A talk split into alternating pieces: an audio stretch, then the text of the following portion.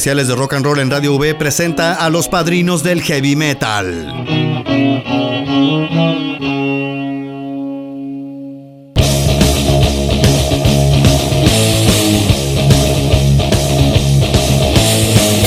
Black Sabbath.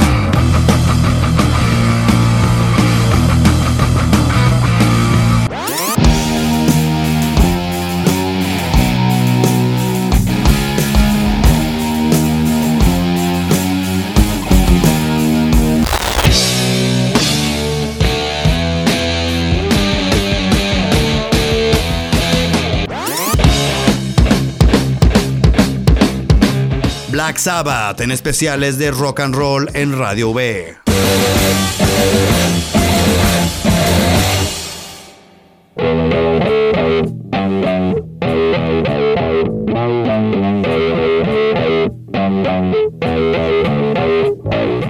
Cuando la banda Mythology se desintegró a principios de 1968, el guitarrista Tony Iommi y el baterista Bill Ward se propusieron formar un nuevo grupo de rock y para ello reclutaron al bajista Geezer Butler y al cantante Ozzy Osbourne, que habían tocado juntos en el grupo Rare Breed, y con otro guitarrista Jimmy Phillips y el saxofonista Alan Clark formaron la Polka Tulk Blues Band. Iommi no estaba contento con el tiempo que Phillips y Clark le dedicaban al grupo y en vez de correrlos desintegró la Polka Tulk Blues Band y fundó un nuevo grupo con Ward, Butler y Osbourne llamado Earth, pero en diciembre Ayomi abandonó el proyecto para irse a tocar con Jethro Tull, pero al no estar de acuerdo con las decisiones del líder del grupo Ian Anderson, en enero de 1969 volvió a Earth.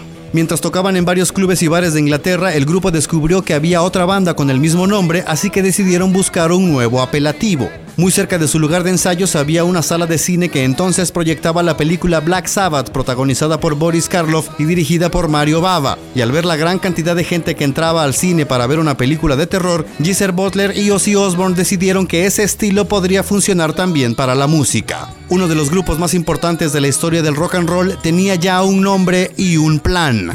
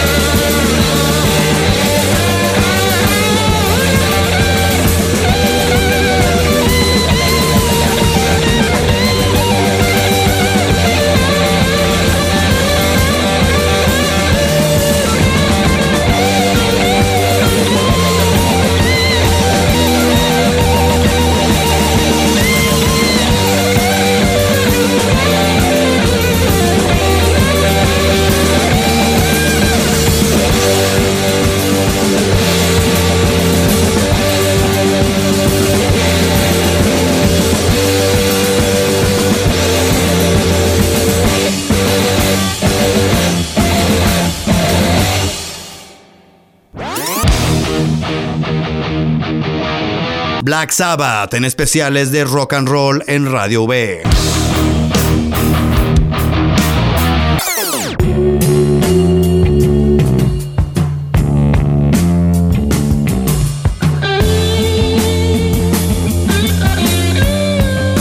De escribir y componer la hoy clásica canción Black Sabbath, el grupo se presentó por primera vez con ese nombre el 30 de agosto de 1969 y un mes después tenía contrato con la disquera Philips y había lanzado el sencillo Evil Woman, cover de la banda Crow. A principios de noviembre de ese año el grupo tocó en el popular programa de radio Top Gear, conducido por el DJ John Peel, en lo que fue su primer contacto con la audiencia masiva en Inglaterra. A finales de noviembre el grupo grabó y mezcló su disco debut en solo tres días con la banda tocando en vivo y sin margen de error en los Trident Studios de Londres y el 13 de febrero de 1970 puso en el mercado el disco Black Sabbath, que a pesar de las muy malas reseñas de la crítica alcanzó el número 8 en Inglaterra y el número 23 en Estados Unidos.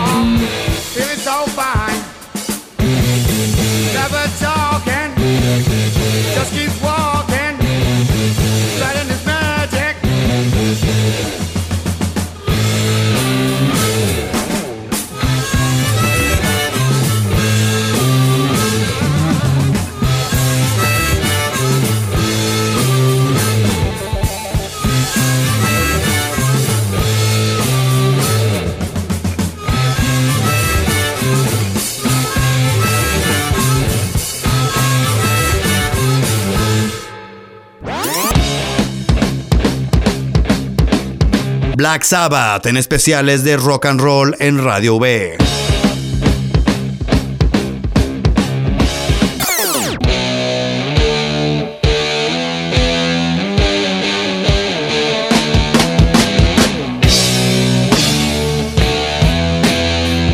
junio de 1970, apenas cuatro meses después de comercializar su disco debut, Black Sabbath entró de nueva cuenta al estudio para grabar su segundo disco que inicialmente se llamaría War Pigs, en referencia a la hoy clásica canción sumamente crítica con la guerra de Vietnam, pero los ejecutivos de Warner Records, su distribuidor en Estados Unidos, desecharon la idea. El disco terminó siendo bautizado como Paranoid, en referencia al primer sencillo, canción que fue compuesta de última hora. El baterista Bill Ward recordó así la anécdota. No teníamos suficientes canciones para el disco y Tony, de la nada, empezó a tocar un riff y eso fue todo. La canción estuvo lista en 20 o 25 minutos. En octubre de 1970 el disco Paranoid llegó a las tiendas de Inglaterra y de inmediato alcanzó el número uno de la lista de popularidad. En Estados Unidos el lanzamiento fue pospuesto hasta enero de 1971. Si bien la crítica de la época fue nuevamente despiadada con el grupo, tanto Black Sabbath como Paranoid son hoy en día reconocidos como dos de los discos más influyentes de la historia del rock and roll y angulares de lo que hoy conocemos como heavy metal.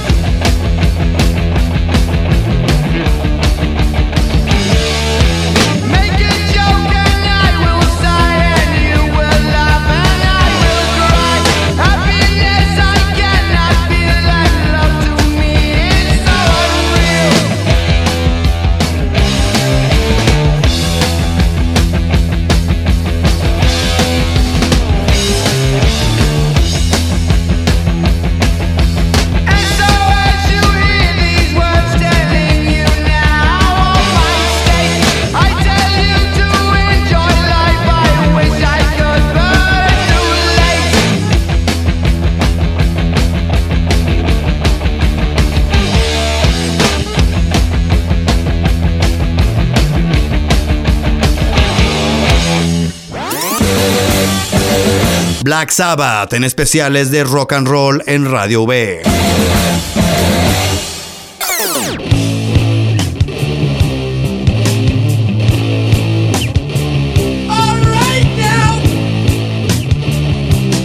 Luego de una gira que tocó tres continentes, Black Sabbath regresó a Inglaterra a principios de 1971 para grabar su disco Master of Reality, que se distinguió por un sonido más pesado. Esto porque Ayomi y Butler afinaron sus instrumentos en claves más bajas. En una entrevista para la revista Guitar World de 1992, Ayomi aseguró que en ese periodo experimentamos mucho y nos tomamos mucho tiempo para completar la grabación. Al final creo que eso nos confundió. Quizá debimos regresar a la manera en la que grabamos los dos primeros discos. Personalmente prefiero llegar al estudio y tocar, no gastar mucho tiempo en ensayar o en tratar de conseguir determinados sonidos. Otro contratiempo para la grabación de Master of Reality es que el grupo contó con presupuesto casi ilimitado, lo que ocasionó que gastaran miles de libras en drogas. Bill Ward aseguró años después que el grupo tenía drogas de todo tipo. Llegamos al punto en que teníamos ideas para canciones que luego olvidábamos porque estábamos demasiado drogados. Finalmente, en julio de 1971, Black Sabbath puso en el mercado el disco Master of Reality, que alcanzó el top 10 tanto en Estados Unidos como en Inglaterra.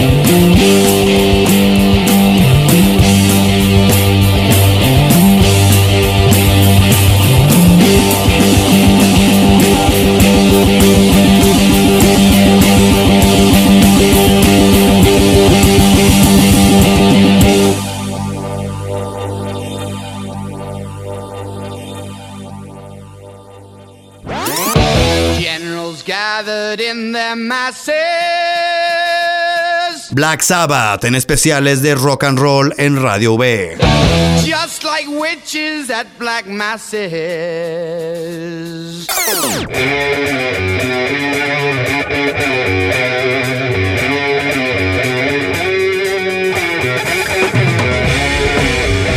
Luego de la gira promocional del disco Master of Reality, a inicios de 1972 Black Sabbath tomó su primer descanso en tres años y en junio de ese año la banda se reunió en Los Ángeles para grabar su cuarto disco. La banda rentó una casa en Bel Air y durante un mes se dedicó a consumir drogas de todo tipo y en sus ratos libres a grabar un disco, cuyo título sería Snowblind, pero la disquera rechazó la propuesta porque la canción de ese nombre era una oda total al consumo de cocaína. En su autobiografía, el propio Ozzy Osbourne aseguró que el consumo de drogas del grupo era tal que llegó un momento durante la grabación en el que todos estaban paranoicos y creían que en cualquier momento serían interrumpidos por la policía. En el disco Volume 4, Black Sabbath profundizó su experimentación con sonidos distintos al heavy metal que habían creado e incluso en un par de canciones hay secciones de orquesta. La crítica de la época seguía sin reconocer el trabajo de la banda, pero a pesar de ello, las ventas de sus discos seguían siendo respetables y Volume 4 alcanzó el millón de copias vendidas en Estados Unidos en apenas un mes.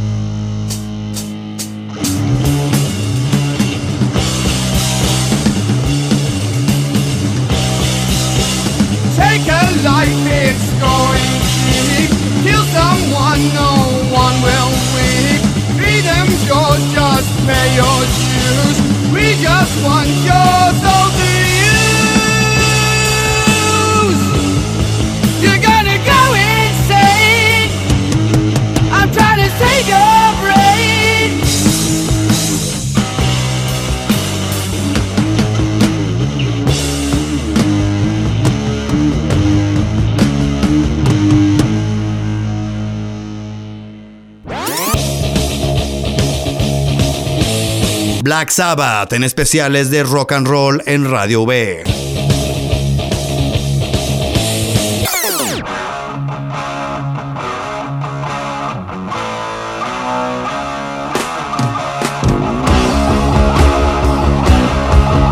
Black Sabbath intentó reproducir la mecánica de trabajo del disco Volume 4 y en el verano de 1973 volvió a rentar una casa en Bel Air para grabar su siguiente disco. Luego de un mes en el que nadie pudo proponer siquiera una idea de canción, los trabajos se mudaron a un castillo en el sur de Inglaterra. Ayomi aseguró que la banda ensayaba en un calabozo espeluznante, la atmósfera propicia para que la banda compusiera y grabara el disco Sabbath Bloody Sabbath, puesto en el mercado en diciembre de 1973. Sabbath Bloody Sabbath fue el primer disco del grupo que consiguió buenas reseñas de la crítica, pero para entonces la banda quería cambiar tanto su ritmo de trabajo como su manera de componer música y para 1975 se reunieron para grabar el disco Sabotage, que fue un intento por hacer un disco de rock sin demasiados elementos y producido lo más parecido a sus dos primeros discos. Para 1976 Black Sabbath incorporó al tecladista Jerry Woodruff para la grabación del disco Technical Ecstasy en el que la banda abandonó su clásico sonido oscuro y pesado a favor del uso casi excesivo de sintetizadores. A finales de 1977, Ozzy Osbourne abandonó el grupo y Ayomi invitó al cantante Dave Walker a trabajar con la banda, pero en enero de 1978, Osbourne regresó y el grupo grabó durante casi cinco meses el disco Never Say Die. Tony Ayomi aseguró que Black Sabbath compuso las canciones de ese disco con tanta presión que nunca tuvieron tiempo de reflexionar si las partes funcionaban unas con otras o si ese era el sonido que querían.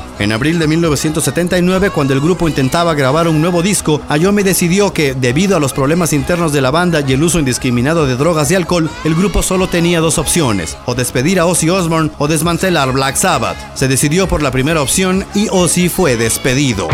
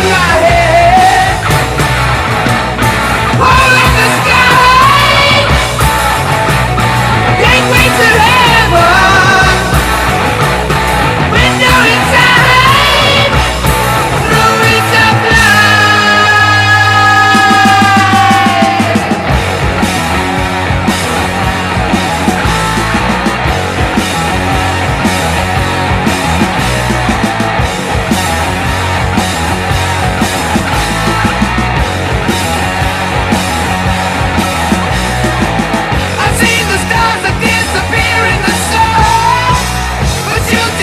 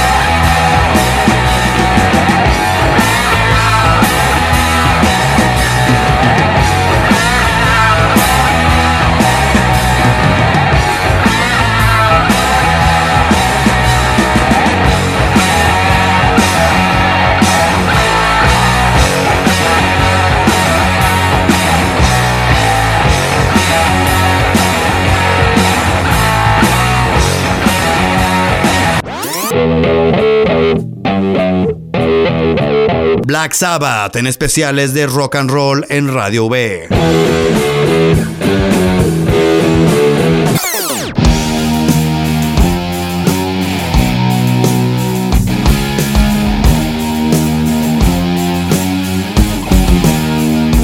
Sharon Arden, hija del representante de la banda Don Arden, sugirió que Ronnie James Dio, hasta entonces cantante del grupo Rainbow, fuera el reemplazo de Ozzy y con él el grupo empezó a grabar un nuevo disco en enero de 1980. El cambio supuso una nueva manera de componer música para la banda. Ayomi aseguró que Ozzy es un excelente frontman, pero Dio llegó con una actitud y aptitudes distintas y la banda empezó a sonar diferente. El 25 de abril de 1980, Black Sabbath lanzó el disco Heaven and Hell que alcanzó el número 8 en Inglaterra y el 23 en Estados Unidos y vendió más de un millón de copias en apenas un par de semanas. En agosto de ese mismo año, Bill Ward, luego de un concierto en Minneapolis, abandonó el grupo porque aseguró que para él era intolerable estar en un escenario sin Ozzy Osbourne y fue reemplazado por el baterista Vinny Appice. En febrero de 1981, el grupo grabó el disco Mob Rules, puesto en el mercado en octubre de ese mismo año, y durante la gira promocional, Black Sabbath grabó varios conciertos de su gira por Estados Unidos y volvió al estudio para editar lo que sería el disco Live Evil. Esos trabajos de postproducción desataron una feroz disputa entre Geezer Butler y Dio, quien dejó al grupo en noviembre de 1982 para irse a formar su propio grupo, llevándose consigo al baterista Vinny Appice.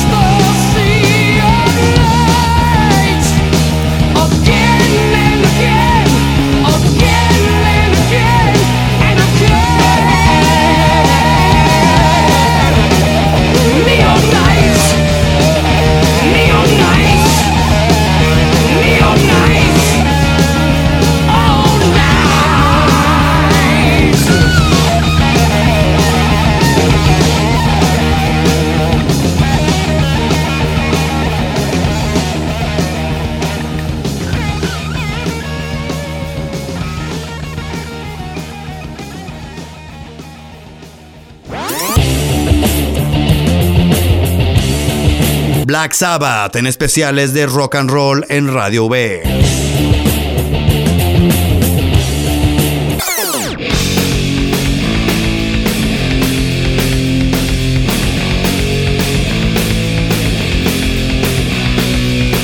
En los siguientes 10 años, el nombre de Black Sabbath sobrevivió por la presión de su disquera, ya que Tony Iommi quería hacer discos con otro nombre o como proyecto solista, pero siempre fue convencido de que usar el nombre de la banda sería más efectivo con la audiencia. Así se grabó el disco Born Again en 1983 con Ian Gillian en la voz, quien abandonó el grupo apenas finalizada una gira promocional, seguido de Geezer Butler, que dejó Black Sabbath en noviembre de 1984. Para 1986, Iommi grabó el disco Seven Star con el cantante Glenn Hughes, el bajista David Spitz, el baterista Eric Singer y el tecladista Geoff Nichols. Entre 1987 y 1989, ya con el vocalista Tony Martin y varios músicos distintos, grabó los discos Eternal Idol, Headless Cross y Tire, que no tuvieron éxito comercial, lo que ocasionó que la disquera Vertigo cancelara el contrato de la banda. En el otoño de 1990, Geezer Butler y Ronnie James Dio regresaron a Black Sabbath y junto con Ayomi y el baterista Vinny Appice grabaron el disco The Humanizer. El el proceso no fue sencillo, ya que Dio y Ayomi tuvieron serias diferencias sobre la dirección musical del disco, lo que ocasionó que varias canciones tuvieran que ser reescritas varias veces. El disco fue puesto en el mercado en junio de 1992 por la disquera Reprise Records, con la que Dio tenía contrato vigente y fue el disco más exitoso de Black Sabbath en más de 10 años.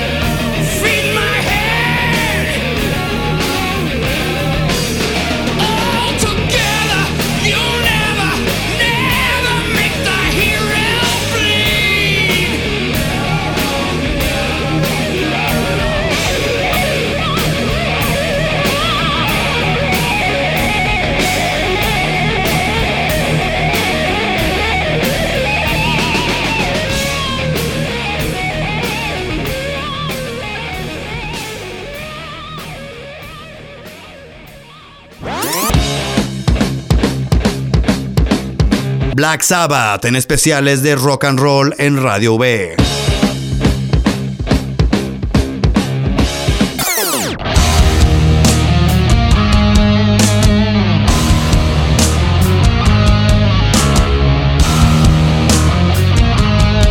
Durante la gira promocional de The Humanizer, Ozzy Osbourne invitó a Black Sabbath a abrir un par de conciertos de su gira de despedida. Dio, indignado por la posibilidad, renunció a la banda y fue sustituido por Rob Halford, vocalista de Judas Priest, en los dos conciertos en los que Ayomi, Butler y Bill Ward tocaron un par de canciones con Ozzy en la primera reunión de la formación original desde 1985. En 1993, Tony Martin regresó a Black Sabbath y con él el grupo grabó los discos Cross Purposes y Forbidden entre 1993 y 1996 y en 1997 se hizo oficial el regreso de Geezer Butler y Ozzy Osbourne a Black Sabbath para participar en el Ozfest con Mike Bordin en la batería. La formación original se reunió finalmente en diciembre de 1997 cuando el grupo tocó dos noches en su natal Birmingham, conciertos que fueron grabados para editar el disco en vivo Reunion en octubre de 1998. Luego de tocar en vivo esporádicamente durante tres años, el grupo entró al estudio para grabar un nuevo disco con el productor Rick Rubin, pero los trabajos tuvieron que ser cancelados porque Ozzy Osbourne se fue a terminar otro disco con su banda de solista. En